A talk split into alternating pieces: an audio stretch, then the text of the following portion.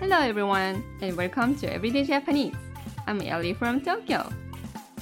皆さんこんにちは。Everyday Japanese へようこそ。Do you know Japanese formal and casual phrases that Japanese people often use? Perhaps you learn them through dramas or anime.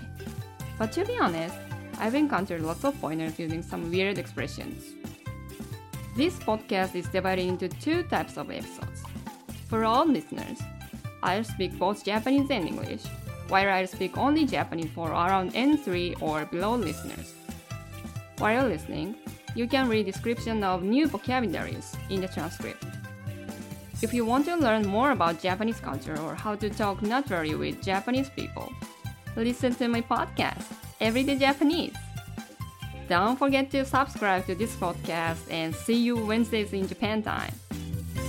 またね